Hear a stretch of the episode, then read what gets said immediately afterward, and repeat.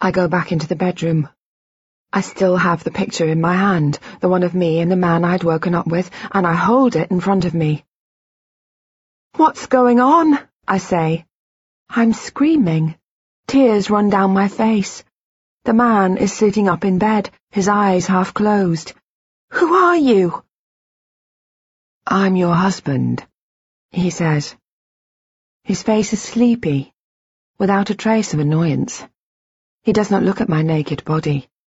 We've been married for years. What do you mean? I say. I want to run, but there is nowhere to go. Married for years, what do you mean? He stands up. Here, he says, and passes me the dressing gown, waiting while I put it on. He is wearing pyjama trousers that are too big for him, a white vest. He reminds me of my father. We got married in 1985, he says.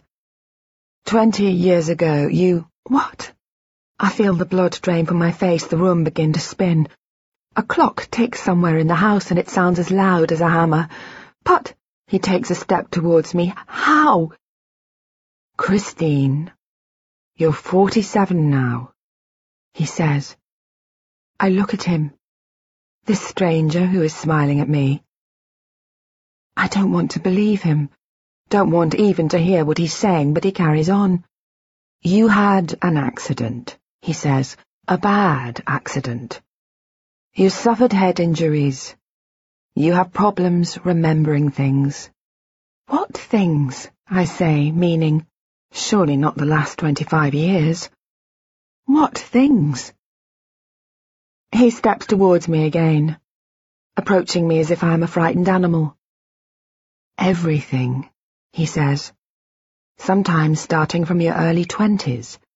Sometimes even earlier than that. My mind spins, whirring with dates and ages. I don't want to ask, but know that I must.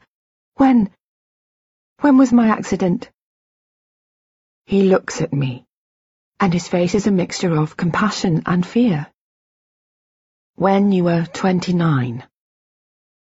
I close my eyes. Even as my mind tries to reject this information, I know somewhere that it is true.